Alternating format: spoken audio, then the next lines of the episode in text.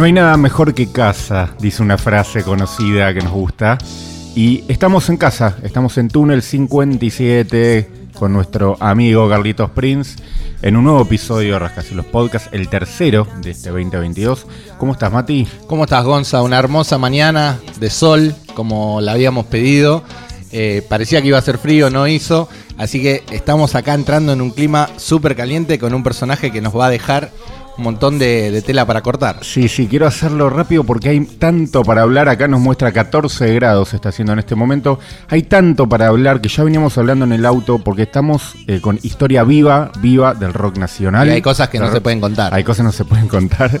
Del rock argentino, Miguel Krochik con nosotros. ¿Cómo estás, Miguel? ¿Qué tal? Buenos días. Gracias por traerme acá para hacer un poco de historia para que todo el público pueda enterarse de muchas cosas que han sucedido en la historia de la música del rock nacional. Sí, obvio.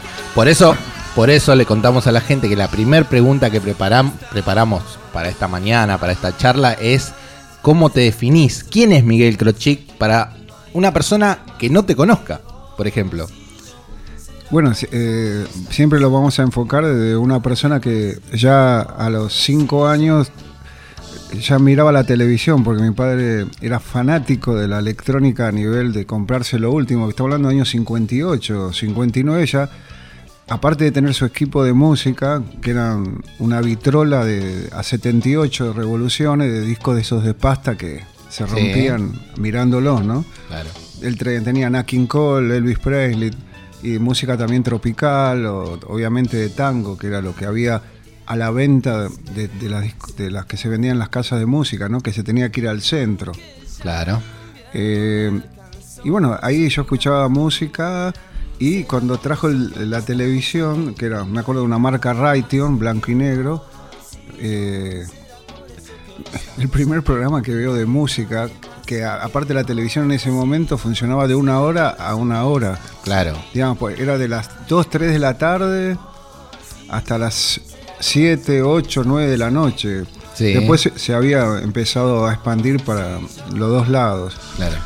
Y me acuerdo un programa donde viene Nat King Cole, que en ese momento era un poco.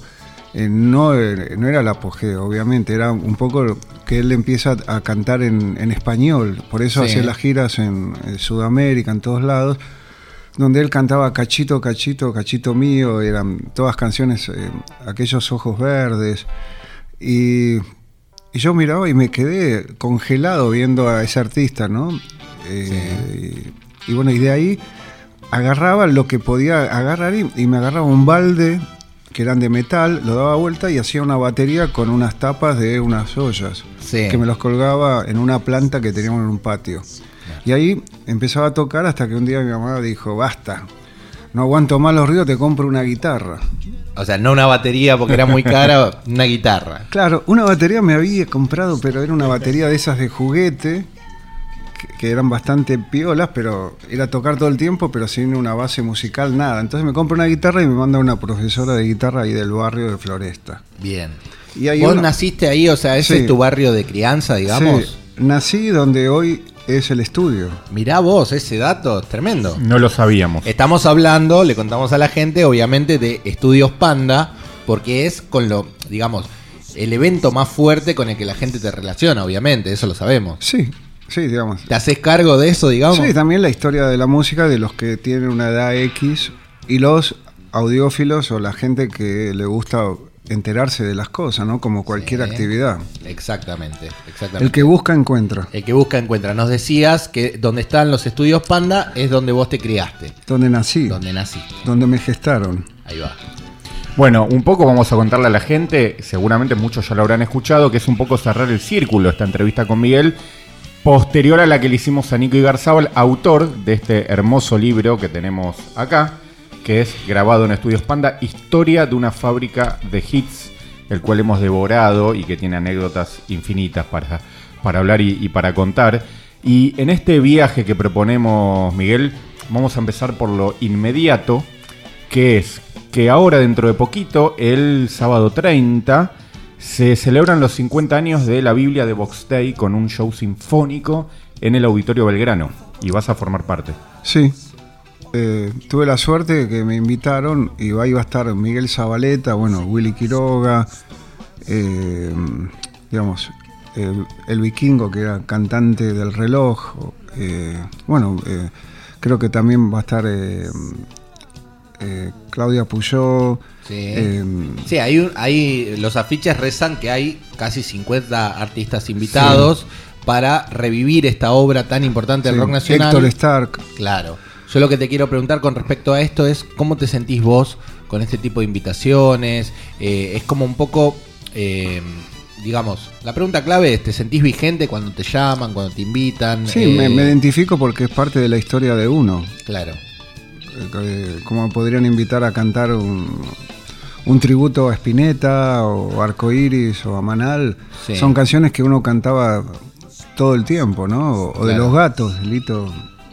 ¿Quién no cantó de las generaciones nuestras una canción de los gatos? O, digamos, fue el, el start de la música del rock nacional, ¿no? Claro. Y cuando te invitan, por ejemplo, a un evento como este, eh, participando de los ensayos y, y en ese ambiente de camaradería, justamente, eh, ¿cómo te tratan los músicos? ¿Cómo te reciben? ¿Cómo te sentís vos con el, con el trato Bien. general? Bien, bien, bien, bien. Eh, somos de igual a igual, digamos, digamos.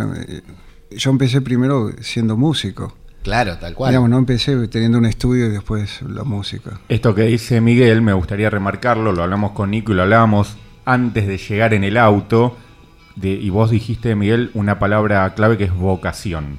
Vos no eras un tipo, un paracaidista que dijo, quiero hacer un negocio y voy a poner un estudio de grabación, sino que vos eras músico y tenías la vocación de corazón de dedicarte a eso. Por eso siempre decimos, por algo Panda sigue vigente todavía. Sí, fue, a veces el llegar a, a tener un estudio eh, es eh, un accidente. Sí, Porque el tener el estudio, en, mi caso, no fue algo premeditado. claro. digamos, eh, esto fue así un poco. Eh, yo había una fiesta de una prima mía de, de un cumpleaños grande que se hacía con otras amigas Sí. y ahí conozco, eh, no que conozco, me encuentro con un locutor que era Carlos Beliar, muy conocido, el hermano Sí. también, que no me acuerdo el nombre, pero el, el hermano fue el fundador que hizo la escala musical de los años 60 Tal cual. que ahí iban a tocar los Mockers, los Wonderful, eran todas bandas que todo de saco y corbata y tocaban ahí con las guitarras moviéndose por un lado para el otro en Canal 13, era muy divertido. Y cuando lo veo a Carlos Belear le digo, mira Carlos, tengo unos temas, ¿a quién se los puedo pasar? Esto, el otro, porque estoy actuando. Y, y bueno, me dice, anda a micrófono que hay un, un tal Jorge Cano y bueno, voy allá y hablo con él y me dice, mira, hay un señor que se llama Rubén Lotes que entró en la parte de música pop, popular, etcétera. Sí. Bueno, lo voy a ver, me dice, mira, está bueno lo que vos haces, pero venite a mi estudio. Estamos hablando año 79. Y yo digo, ¿a mi estudio? Le digo, ¿vos tenés un estudio? Dice, en la casa. Y en esa época tener un estudio en la casa Claro. era como tener un plato volador, porque estaban los estudios normales. que Tal cual. Y bueno, A vos te llamó mucho la atención cuando el tipo te dijo mi estudio, sentiste algo claro, ahí, ¿no? Claro, y me dice, venite. Y digo, ¿y dónde queda? Y me dice, en Morón y Fonseca, ¿no? En. Floresta. Y yo vivía en Morón y Segurola, Wow. a cuatro cuadras. Y yo dije, bueno, voy, porque no es que tengo que hacer un viaje de una hora, dos horas, o irme. Fue una señal para vos también el hecho de que esté Pero en ese cerca? momento no tenía la lectura de la señal. Ah, Fui bien. como.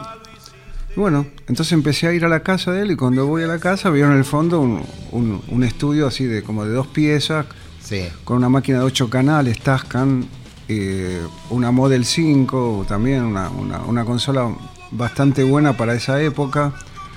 Y, y empiezo a preguntar, a mirar y digo, wow, esto me parece que me puede servir para mí hacer algo parecido. Claro.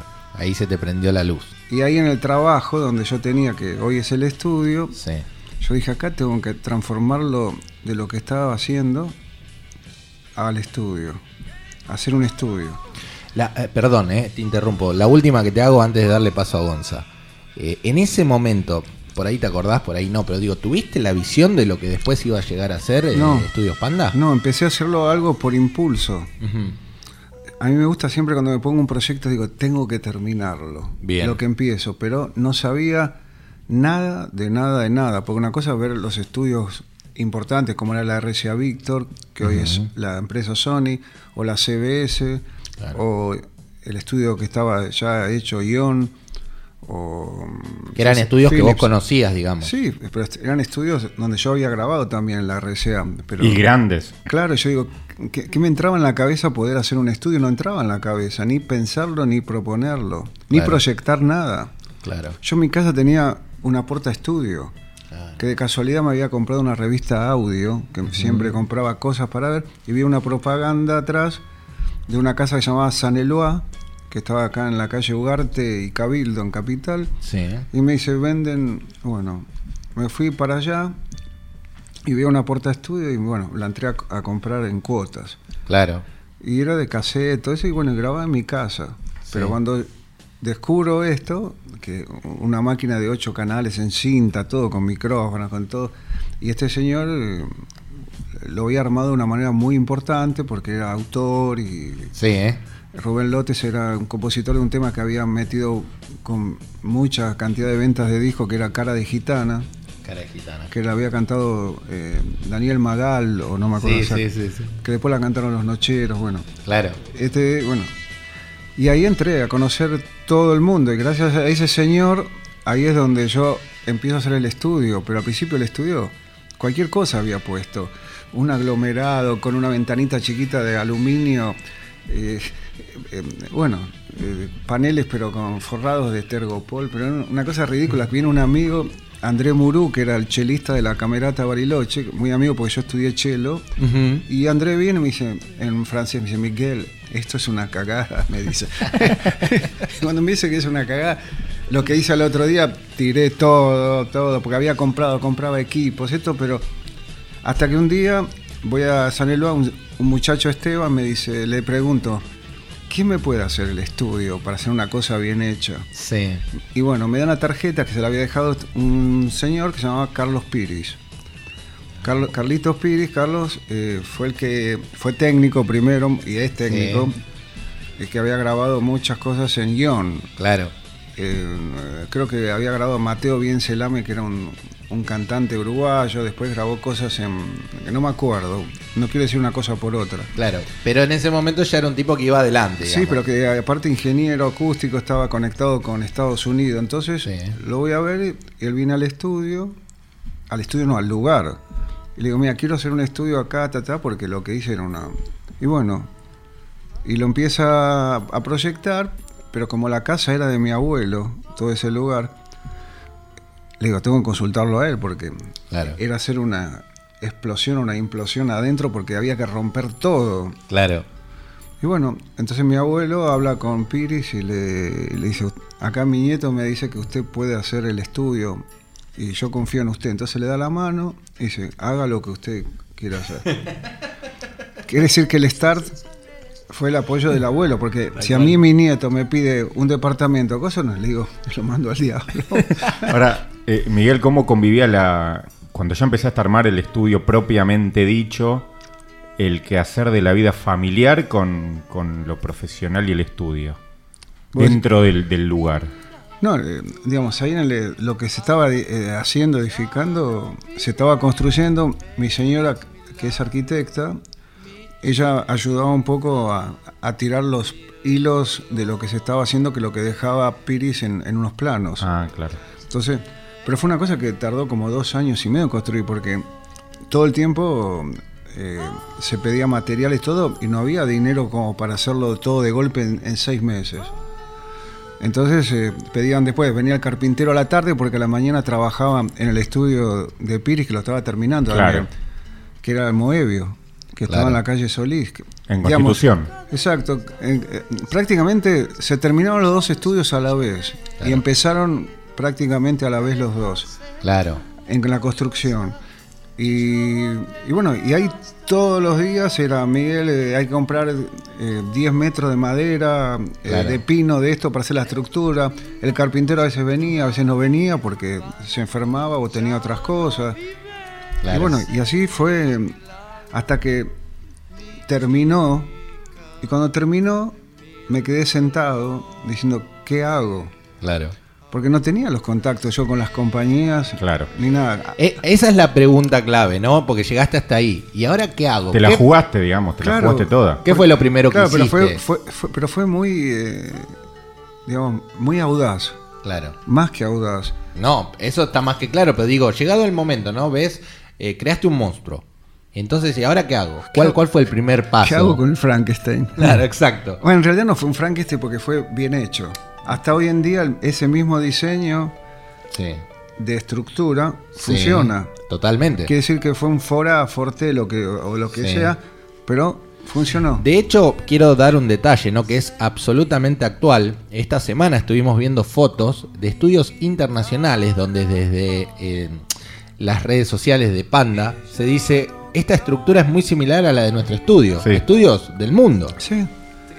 Fue Bueno. armado con ese concepto, digamos. Y sí, lo- cuando una cosa se arma bien, Sí, es para siempre. linda frase.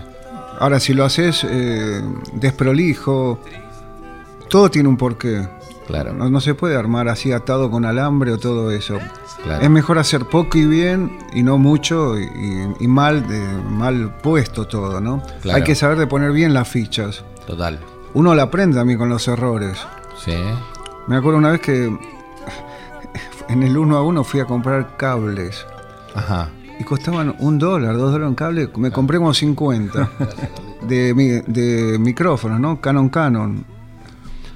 Y los llevo al estudio, los dejo ahí, mira muchacho, compré 50 cables. Sí. Cuando los otros cables costaban 10 dólares, ponele. Sí. Y este costaba 1 o 2 dólares. Claro. Y cuando voy un- uno de los días a la otra semana, empiezo a escuchar un micrófono, una KG 414 que era increíble, de la parte vintage. Y yo digo, este no está sonando como, como sonaba antes. Sí. Sonaba todo apagado, con falta de graves, agudos, todo. Y bueno, digo, a ver con qué cable está enchufado. De los que trajiste vos, dije, bueno, tiremos los 50 cables. Ahí te porque- diste cuenta el precio. y sí, porque eran pequeños hilitos de cobre contra otro que tenía 100 hili- hilos de cobre. Y ahí, y como dice el famoso dicho, ¿no? La cadena se corta por el eslabón más fino. Te puedes comprar un micrófono de 5 mil dólares o 10 mil, lo que sea, y le colocas un cable de 10 dólares, 5 y es malo, y ahí se cortó todo. Es donde vos entendés que el cartel de oportunidad es la Sí. oportunidad de hacer algo bien o mal, ¿no? No, por eso estábamos destacando antes de empezar a grabar cuando veníamos en el auto con Miguel esta cuestión de lo que dicen en el libro de muchísimos músicos que pasaron por Panda, de esto de Miguel siempre estaba a la vanguardia, le decían que tenía que comprar tal cosa y él apostaba por más y siempre traía lo último. Ahí está el resultado. Tal cual, tal cual. Yo lo que te quiero preguntar, Miguel, una vez que el estudio ya está en marcha, que estamos hablando ya, eh, recién lo definíamos como un Frankenstein, pero un Frankenstein bueno. No, es que, eh, eh, claro que sí. Eh, aparte, eh, habilitarlo, todo para que funcione, porque Sí. tuve que conseguir todo eso que, que costó mucho. No, pero es que. La parte ver, legal, La digamos. parte legal para poder trabajar, porque pensá que venía gente a trabajar, viene, venía gente a trabajar, tenía que estar todo en orden. Claro, tal cual. Eh, bueno, aparte para que haya ventilación, eh, no, eh, bueno, toda la renovación de aire, todas esas Sí. cosas que no se ven y que tiene que ser muy importante. Eh, pero quiero eh, eh, responder Sí. cuando vos me haces la pregunta, ¿qué pasó cuando terminaste de hacer el estudio? Claro, el primer paso del Frankenstein, digamos. Sí, como diciendo, ¿qué hago ahora? Sí. Mismo cuando estaban los pintores me siento, porque quizás una de las preguntas sería ¿por qué le pusiste panda? Esa es una buenísima pregunta que eh, vamos a reconocer Bueno, que no, no, no, la, no la habíamos No, la hecho. pregunta yo y la pregunto yo y ustedes me la responden. ¿De dónde surgió el nombre Panda, por No, ejemplo? estaba- pero fue algo mágico. Estaba sentado viendo cómo esta- estaban terminando de pintarlo la- los muchachos ahí y me entró la palabra panda como te podía entrar la palabra yo qué sé, Onda o irupé. penda o lo que sea, claro. Sí. Y cuando la pienso, digo, me, me llena la boca la palabra panda, me suena redondo, pero yo digo, esto es más tirado a un algo infantil. Claro. Digamos, porque estaba Andy Panda, Mirá. el- el- que es una cosa antigua, ¿no? De los dibujitos sí, sí, animados. Y digo, ¿qué hago? Digamos, eh, era también para los eh, jardines infantes que le ponían a veces. Claro, sí, sí, sí. En esa época no era tanto, pero daba para esa calle. Para ese lado. Y bueno, Y quedó Estudios Panda. Sí. ¿Y qué pasó? Antes de eso, cuando ya tenía el nombre Panda, yo digo, ¿qué hago con el estudio? Bueno, agarro el teléfono negro, marca Ericsson, esos de viejos, los que Sí. no era que viejo, era los que había en ese momento y había Claro. algunos modernos, pero dentro de esa época. Bueno, lo llamo a Charlie. De, de una. Sí, le llamamos a Charlie porque teníamos el contacto. Con Claro. León lo mismo. Pero se me ocurrió llamarlo a Charlie un día. Mirá lo que es, ¿no? Charlie y León. Sí. Y estamos escuchando Charlie y Bueno, León. pero o sea, eran compañeros. y vos fueron, fueron ahí. compañeros en su momento de, de tocar. Sí, sí, sí, ¿no? sí. Y lo llamo y me dice, hola Charlie, ¿cómo estás? Bum, bum, ta, ta. Y, y me dice, mira, si querés verme, estoy tocando, terminando el disco de Peperina en Ion. Entonces, ve- venite tal día, que no me acuerdo si fue un martes o Un jueves. detalle, ¿vos qué le ofreces ahí? Venite a mi estudio, que No, te no, ofrezco primero- que no, lo no. conozcas. No te adelantes. No, no, por favor, es, es del- se me van ocurriendo, ¿viste? Bueno, pero él primero me invita a, Ion, a que estaba terminando el disco de Peperina. De Peperina, Bueno, ahí lo veo a Pedro, lo veo a Moro y estaba David. Y a. Milcar Gilaber, el técnico. No había más gente, no es como después en los estudios empezaban a venir muchos cholulajes No. o molestos, etcétera. Entonces me quedo ahí viendo y yo incorporando también más cosas en mi cabeza de cómo era un estudio así, pero ya en mi estudio estaba, ya estaba mirando las máquinas, Ajá. ya estaba mirando los parlantes, todo eh, de, de otra man- de otra visión. Bueno, me fui y Charlie me dice, la semana que viene paso por tu estudio. Vos que decís que tenés un estudio. Porque no era algo muy explicable que en esa época alguien se podía armar un estudio porque sí. Y también recuerdo que estaba eh, el estudio que lo conocí un poquito después, el del estudio del jardín, Sí. que fue quizás eh, el cielito, el jardín y Panda Sí, jugaban en la misma liga. claro. Eran los estudios que estaban recibiendo lo nuevo que iba a pasar. Bien. Y- Porque encima coincide justo con un cambio de sonido también, ¿no? Sí. Fines de los se- Exactamente, 70 y principios sí. de los 80. sí, La tecnología ahí empieza a jugar un rol fundamental. sí, bueno, y ahí empieza la carrera a ver quién, el del, quién es- va a ser Fórmula 1 o Fórmula 2 o quién es el que invierte más en tecnología. Bien. Y después la captación y la habilidad de cada estudio o técnicos o productores que iban a llevar para qué estudio grabar sus artistas, su- las producciones. Claro. Y bueno, a la semana viene Charlie, toca el timbre y me dice, si no fuese por vos no hubiera conocido Floresta, ¿no? La frase de él. Claro, está en Coronel Díaz y Santa Fe. Sí, él, él vivía exactamente en el pasaje Beat.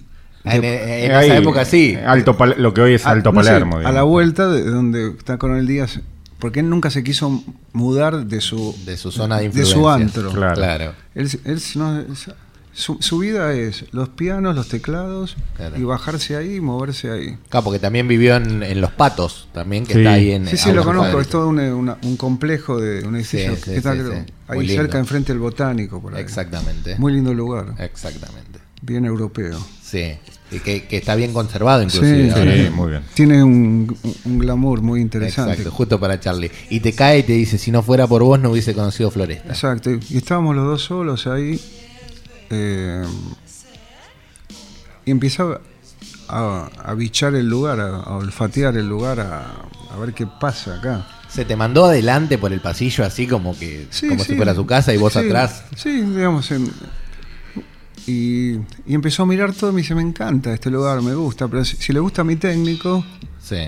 podemos hacer cosas. acá". Amílcar, Amílcar Exacto. Gilaber. Bueno, pero no sabía que el técnico era Milka por más que le estaba grabando antes. Porque no Ok. sabía. Pero si le gusta a mi técnico, y bueno, viene el técnico a la otra semana y dice, sí, me gusta, pero tenés que conseguir estos micrófonos, esto, lo otro. Y bueno, lo que yo no tenía prácticamente lo alquilaba para lo que él me pedía. Sí. Y ahí empezó. Entonces, eh, Charlie me dice, porque yo voy a- acá eh, voy a empezar a hacer mi disco. Ajá. Y fue una sorpresa para mí, porque no Claro. sabía. Pero Pongamos un poco de contexto a la gente, o sea, salirse de Cerú y grabar. Sí, su primer disco solista. que ya me imaginaba Sí, que él ya tenía material para hacer algo solista. Sí. claro. Entonces, él me dice, cuando, bueno, después que viene el técnico, todo eso, me dice, mira, vamos a ver, pero mi disco lo vamos a hacer, pero primero quiero practicar, o no practicar, sino quiero ver cómo saldría otro disco que me pusieron como productor. Ajá. Y ese disco era el de los abuelos de la nada. Que tenemos una repregunta O sea, ahí. sí, sí, una historia, una historia linda, pero paréntesis. Sí. Charlie incluso se da el lujo de cambiarte el nombre del estudio. Claro, bueno, estudio eso- Palta le pone. claro, bueno, eso era lo que quería llegar Sí. cuando él empieza con sus locuras, ¿no? Hay que llamarlo palta. Y yo le digo, no, palta minga, le digo. Claro. Panda. Palta, ¿qué tiene que ver? No? Aparte ya me, me corta la palabra, palta. Es como si una plata en, en- en chino. Me da un poco de palta. no, pero él, él hizo lo que quiso, que en el disco le puso palta. ¿Vos te enteraste cuando viste el disco ya en la calle? Claro. Pero no, no era así la cosa. ¿Cómo fue tu reacción en ese momento? Es que me iba a enojar o pelear con Claro. él. No, no, no, no. Nunca me peleé ni me enojé por todas las cosas que hizo en el estudio. Eh, Me, me- me escribió sillones, me rompió el piano. Hizo de todo. Bueno, hay una que, que comentamos Sí, en la sí, nota sí. con Nico, te la comenté Miguel antes de empezar a grabar, esta famosa el emulator que me daba mucha risa cuando la leía, que se quiso llevar el teclado de la casa. Sí, y el asistente de la noche, que le decíamos el pollo, Sí. eh, se arrodilló adelante de él. Por favor, no te lo lleves porque Miguel me mata. Me mata. Me, sí, sí. Y ya que tocaste el emulator, no digo gracias a mí, yo porque siempre fue un impulsivo comprando cosas. Sí. Cuando lo vio en Estados Unidos, el primer emulator, yo dije, esto lo, lo- hay que traerlo. Claro. Y también el Drumulator, que fue la primera batería, La batería. electrónica, que después hubo la SP12. Técnicamente con el tema del emulator, ¿vos lo viste funcionando? Porque viste que Exacto. se dice que Charlie, por ejemplo, eh, cuando se amplió a James Brown, había ido a una convención de emulator, ¿no? O sea, me imagino a, a un montón de músicos probando samplers Sí. Delante de otros eh, eh, músicos, Pero el único que puso la mano en el bolsillo para tener un emulator fui yo. Emulator 1, emulator 2. Yo traía. Y esas cosas servían para el músico. Que lo usaban bandas de, vamos a decirlo, Peter de, Gabriel. de synth pop inglesas Claro. y demás. Peter Gabriel lo usa mucho en el disco ese SO, Sí, que, empieza, que empieza con esas flautas. Chu. Sí. Claro. Bueno, y, y yo digamos, eh, obviamente que esos aparatos Sí. costaban en esa época 7 mil dólares, 6 mil dólares, una batería 2 mil dólares. Y uno lo tenía que amortizar también, porque no podía ser parte Claro. de la grabación. Entonces, yo qué sé, yo creo que le hice no un favor, nos sirvió a todos. Pero, no, obvio. Entonces, vos decís, ah, vos traes estas cosas para alquilar, sí, pero te sirven. Claro, Vos cuando actúas no cobrás, claro. es como que esto es un, un- un dar y recibir todo el tiempo. Aparte, los, los equipos envejecían, a los dos años ya envejecían. Claro. Salía el emulator 2, después salía la copia de otro teclado que copiabas a esto, y salía otra batería. Ibas a mil por hora. Yo viajaba dos veces por año, o tres mínimo. Claro, claro. Y si no, ¿cómo, cómo me actualizaba? Sí. Por revistas, claro, la revista Sí. Mix, que uno iba a la calle Florida a comprarla todos los meses. Bueno, pero hay algo clave igual, porque uno puede estar informado, pero lo que vos dijiste recién es quién aprieta el gatillo, ¿no? ¿Quién, quién pone la guita arriba de la mesa para comprarlo? Porque después estudios podía haber, pero Panda siempre se destacó por estar a la vanguardia, por estar encima de los demás, porque tenía siempre la última tecnología. Y un músico que es vivo sabe a dónde tiene que ir, entonces a partir de ahí empieza a formarse una selección que va justamente a Floresta que, que- que- que creo que ahí se termina de armar el nombre también, ¿o no? Sí, sí. Se juntó en los años 80 y 90, se juntó todo, se alineó. Claro. Y arrancaste en primera, a jugar en primera de entrada, Charlie, Sin- los sin que- abuelos. sin querer, porque no fui yo a las compañías, sino los músicos vinieron al estudio. Claro. Primero por una relación natural. Tal cual. No es, que, no- no es que llevé gente a buscarlos. Claro. Y cuando ya enganchó y vieron que había resultados, Que era de verdad. Sí, y también gracias a los técnicos, ¿no? Que también Sí. subieron eh, manejar eh, todo el equipamiento para sacarle provecho de lo que iba y yo podía comprar mejores cosas, Claro. ¿no? Sí. Este tema íbamos a hablarlo más adelante, pero ya nos metimos, así que lo vamos a abordar ahora. De esta historia que está relatada en el libro de la tensa relación que había entre Miguel y Charlie en la grabación del Entre primer Miguel disco de los Abuelo de y Miguel Charlie. Abuelo y Charlie en la grabación del primer disco de los abuelos. Dicho por ellos mismos también. Sí. Eh, desde tu perspectiva, contame cómo lo viviste eso. Hablemos que fue eso hace 40 años. Sí.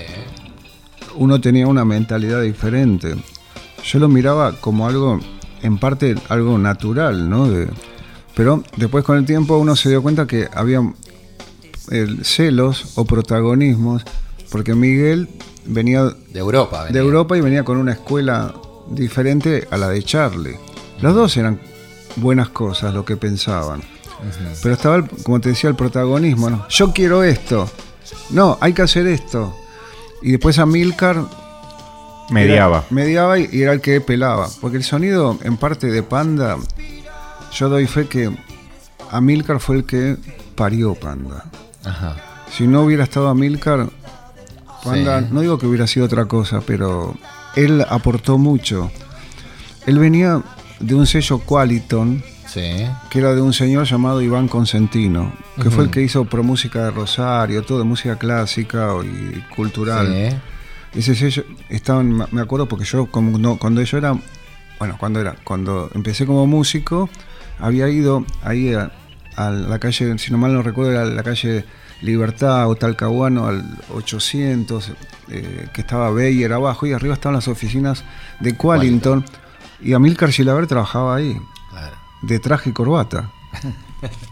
Y lo vi ahí, me recibió mi material, todo, entonces me quedó grabado también eso. Claro. Eh, Y en el tema este de Miguel y Charlie, vos decís que él fue una especie de. mediador. Mediador. y pudo siempre Amilcar que tenía 10 años más que los músicos en esa época como para diferenciar Sí. y con mucha experiencia él sabía cómo procesar los sonidos Eh, él había si- sido eh, técnico en music hall Claro. había trabajado en Ion pero quizás fue uno de los primeros eh, técnicos en la Argentina independientes porque todos los demás técnicos trabajaban en relación de dependencia, por ejemplo en Ion o en RCA Víctor, tenían marcaban seis horas y después venía el otro técnico. Vos estabas grabando, por ejemplo, con mi disco, me acuerdo que en la RCA trabajaba seis horas y yo me pasaba tres horas porque necesitaba terminar y venía otro. Claro. Y ese no era una cosa buena, pero había como una regla de salud auditiva que más de seis, siete horas no podía trabajar No se un podía técnico. estar. Eso- Una, una, Mati, perdón, esto está un poco fuera de guion, pero me Sí. gustaría preguntártela, Miguel. En algún vos, en algún momento en los comienzos, eh, ¿tenías una visión de admirador o fan hacia los músicos y te fuiste despojando de eso o fue siempre como de par en par? No, de par en par. Digamos, nunca, nunca tuve devoción por un músico, vos decís nacional. Sí, de la, de la gente que iba a Panda, digamos. No, no, iban apareciendo, aparte eran todas bandas nuevas. Claro, Claro. No, no, digamos, no es que vino Papo. Claro. Papo vino, eh, creo que a tocar un tema con Celeste Carballo cuando hizo su primer disco. Bueno, pero Charlie sí, en esa época ya era Charlie, Charlie. sí, pero para Era mí era par en par, no era un Porque artista vos ya que lo yo- conocías. Claro. El que vino quizás, eh, el que vino quizás junto con Charlie una vez, Sí, me acuerdo como se, Lito Nevia. mira. Vino a verlo al estudio, sí, dijo, bueno, cualquier cosa te llamo, esto que lo otro.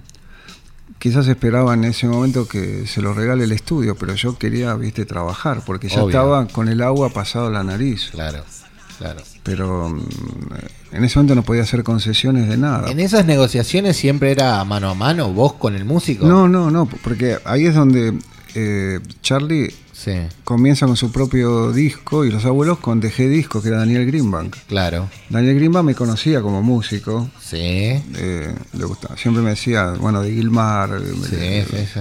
Y hasta que él un, un día me llama y dice, yo me hago cargo de las grabaciones. Claro. Y bueno, y ahí se le empezó a, a trabajar con DG Discos Claro. y después con Interdisc, que después pasó a ser Pelo Music.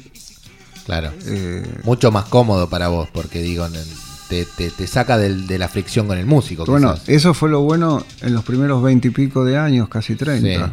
Que cuando después viene la independencia con los músicos, ahí empieza el roce. Claro.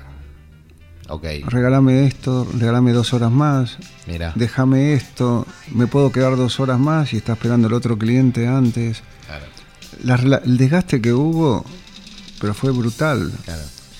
Y vos siempre te encargaste, eh, eh, esta es la última, vos siempre te encargaste de la parte eh, de, de Panda, de defender lo tuyo, eras vos en persona, no Y sí. tenías un intermediario. Y pero que no daban los estudios, nunca dieron, entre comillas, los estudios para tener tanto personal. Claro. Esto es un servicio. ¿Y sabés delegar?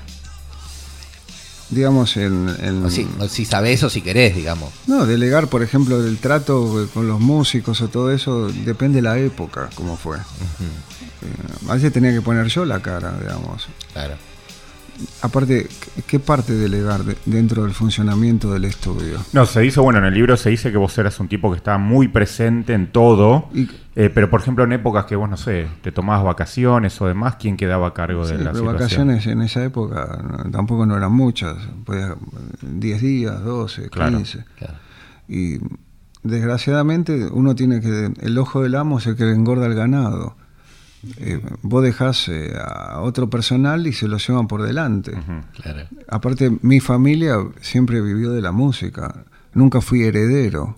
Claro. Y en otros lugares han sido herederos o recibiendo plata de allá, esto que lo otro, o administrar un estudio de una compañía. Claro. La compañía te, te pone la plata, pero vos sos administrador y si perdés, per- perdió la compañía. Claro.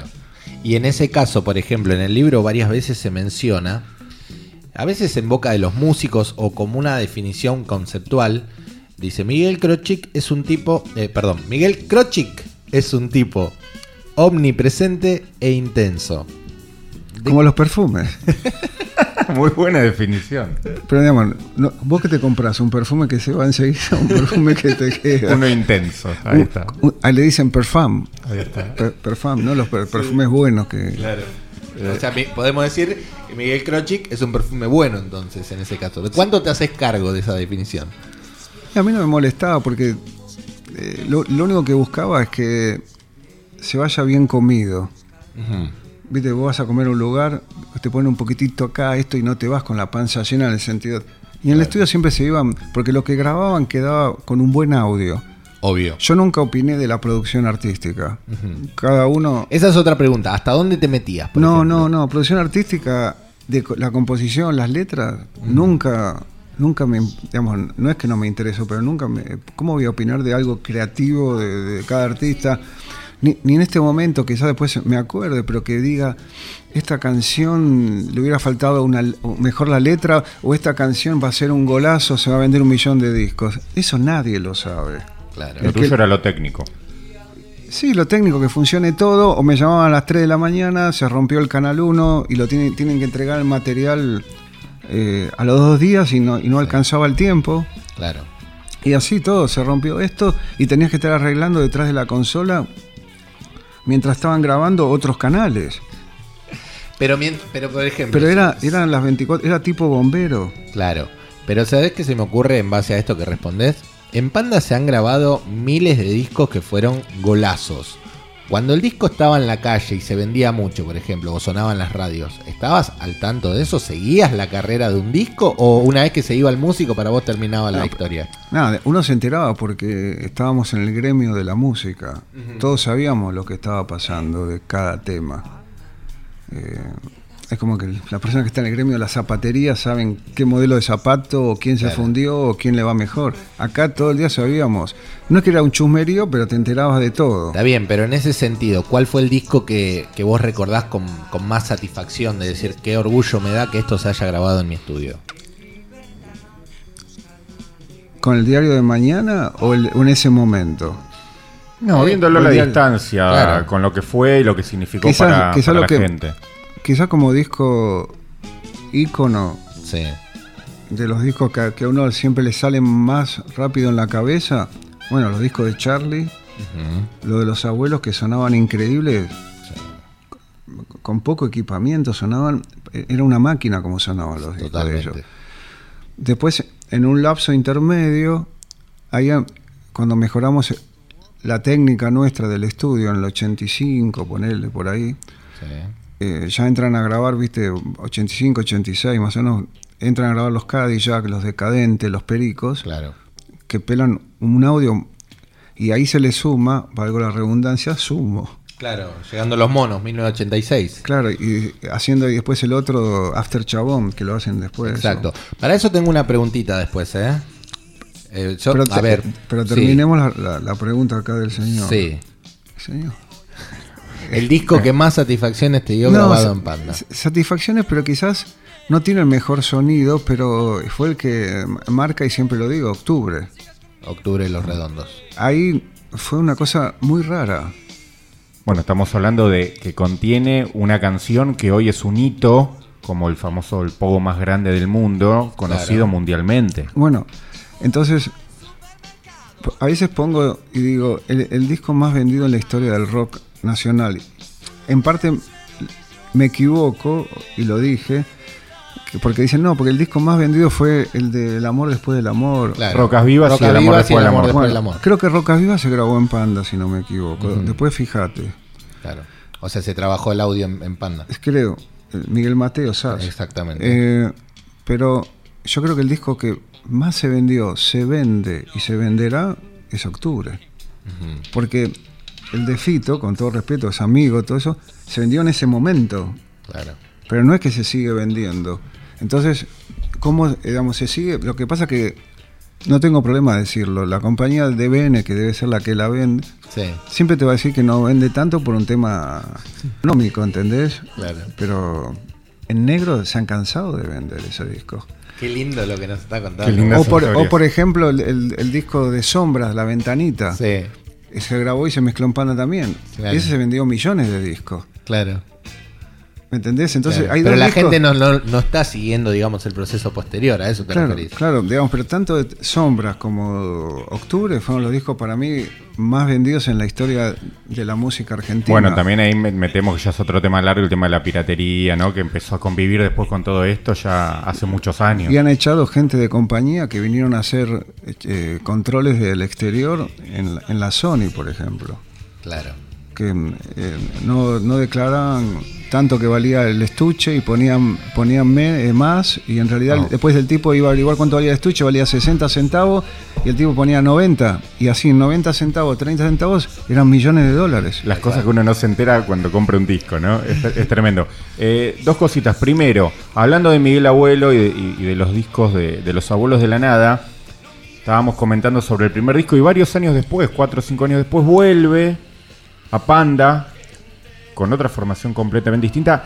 Había pasado poco tiempo en años, pero mucho eh, en la carrera, porque los abuelos ya se habían convertido en una banda top, era un seleccionado, y de repente Miguel se queda solo, recluta gente para un disco que iba a ser de él, que termina siendo Cosas Mías. Sí. Eh, ¿Cómo lo semblanteaste él en ese momento? ¿Era otro tipo muy diferente al que habías conocido antes? Ya era diferente. Primero que no me acuerdo quién lo pagó ese disco, pero vino con otro tipo de fuerza.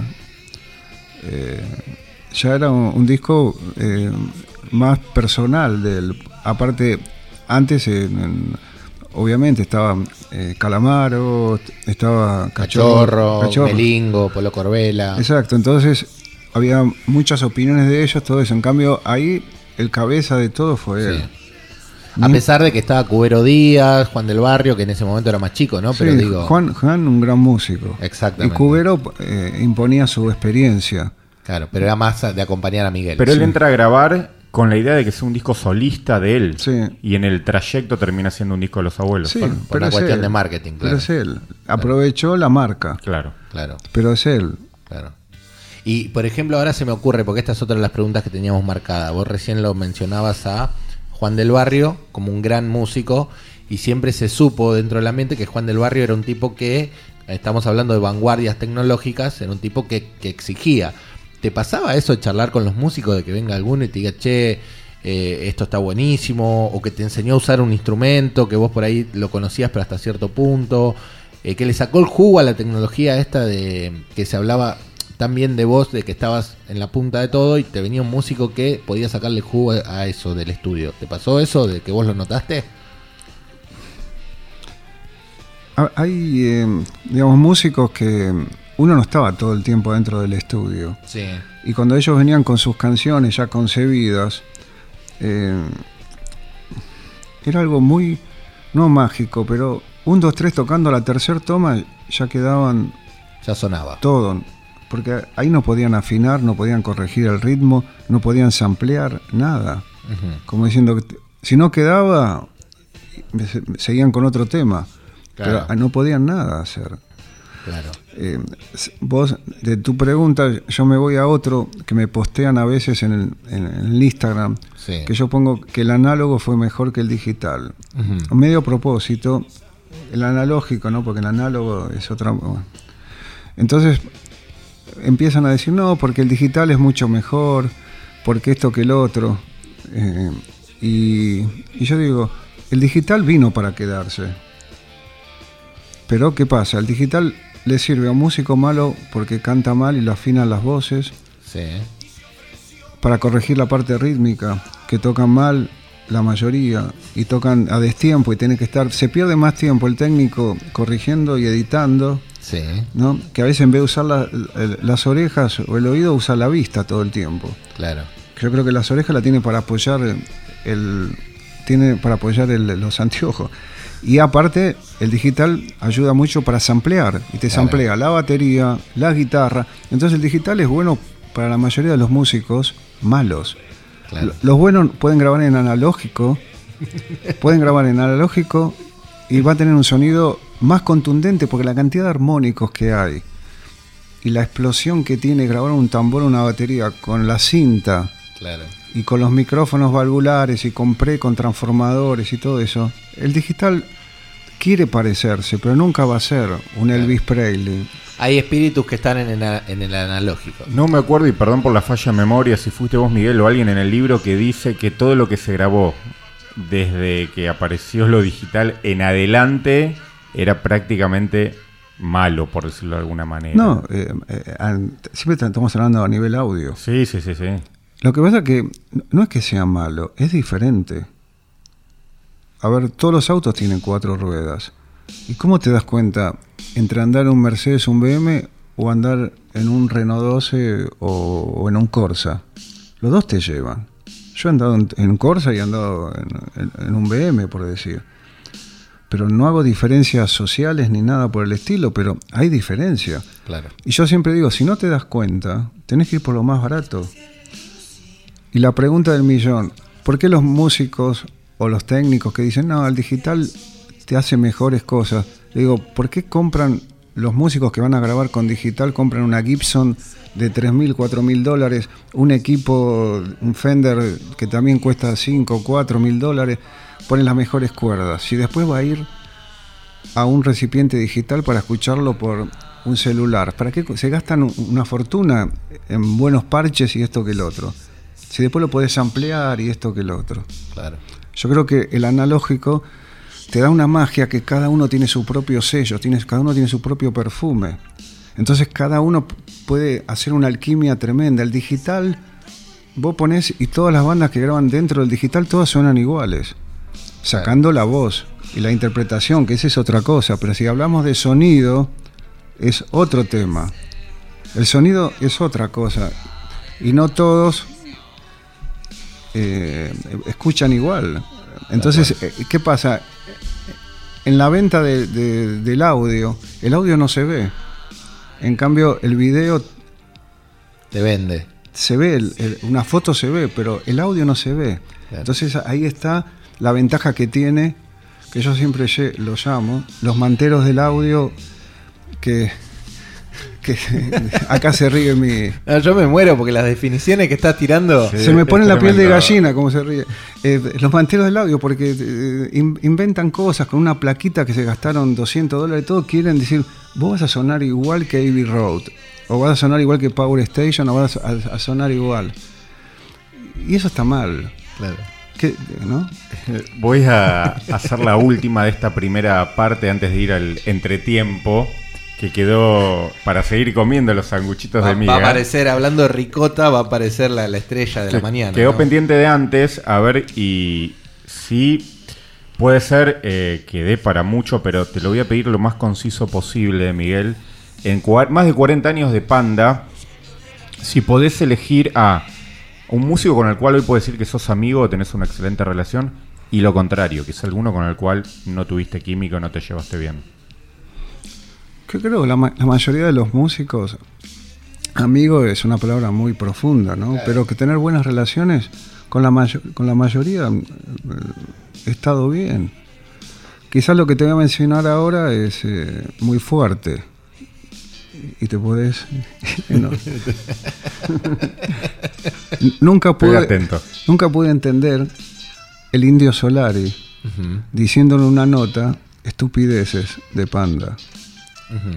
Como decir que yo iba a hablar con ellos, porque el lugar me lo daban ellos, porque yo iba a asistir a Mario, que no estaba en ese momento, digo Mario Breuer, pero el que, el que grabó en ese, ese disco, que lo perdió Mario Breuer para mí, que hubiera sido una copa más para su trofeo, Mario Breuer o Breuer, un gran técnico.